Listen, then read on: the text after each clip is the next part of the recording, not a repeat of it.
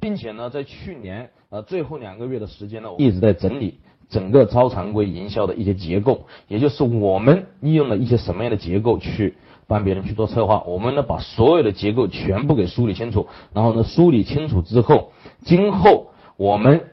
不再是以前的零散的一些营销策略、营销体系，而是成了一套系统的营销。那当我们都有了这一套系统的营销结构之后，那我们不管是今后我们自己来探讨也好，我们给别人去做策划也好，我们大脑里面的思路将会变得非常的清晰。我们知道从哪些点去入手去做策划，我们知道从哪些点去分析别人的生意，同时呢，我们也知道从哪些点去找更多的素材来填补到我们的这个知识体系里面来，给大家的一些这样的基本的一些出发点。当然呢，我在大家进来的时候我也说过，你进来之后不一定保证你能够赚到钱，但是我敢保证的是，我会用心的服务好大家，用心的教会大家一些东西，用心的去指导大家。然后我们把这个圈圈子把它做好，然后呢把这个圈子做大。今后呢，我们每个人都能够拥有全国的资源，而且我们所拥有的这个全国资源都是我们一批懂策划的人，我们手上有资源的人，这是我们最终的一个目标。所以说呢，这一系列的课程呢，我会安排大家啊，当然不是一次的课程啊，我也没有具体多少节课，我看能够讲多少啊多长时间讲完就跟大家讲完。所以说我会啊一开课我就会通知大家，然后呢把所有的整个超常规营销体系今天将透透彻彻的告诉各位。然后呢，今后进来的合伙人呢，他们也要参加这个录音的学习。所以说呢，我各位呢是非常幸运的啊，能够走到一块来啊。所以说呢，呃，我也很幸运的认识各位，然后呢，我相信各位呢也非常幸运的能够接受到这些东西。所以说我们啊，为了自己，也为了我，我们一起刷上鲜花好吗？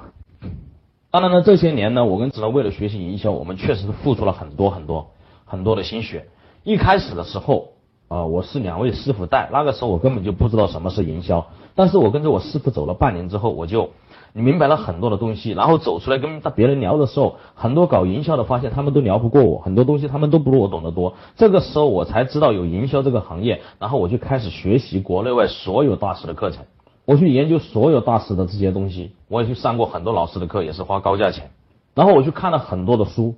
当然后来我发现，在营销领域我突破不了的时候，我再去看心理学之类的。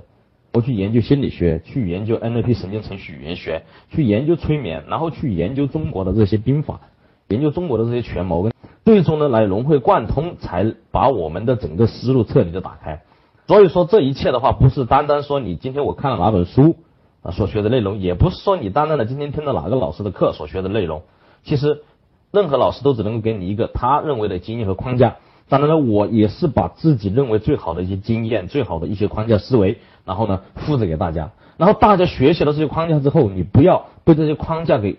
框死了，因为是任何东西的最高境界，它都是无形的，对吧？你像李小龙提出过，以无法为有法，以无限为有限，思维五的最高境界。也就是任何事物达到最高境界之后，它没有框架可言了，存储发挥自然。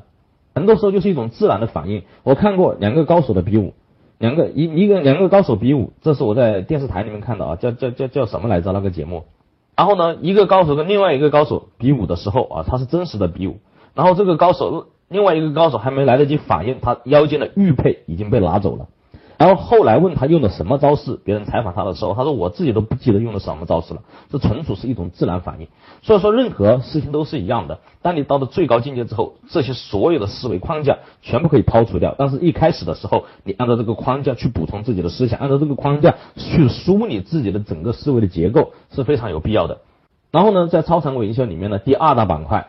就是关于思维的板块，也就是我我我今天上传了一本电子书。啊，上传了一本电子书呢，里面有一十一个思维，也是我们整理出来的。我们说了，人与人之间最大的差别是思维的差别，思思维表。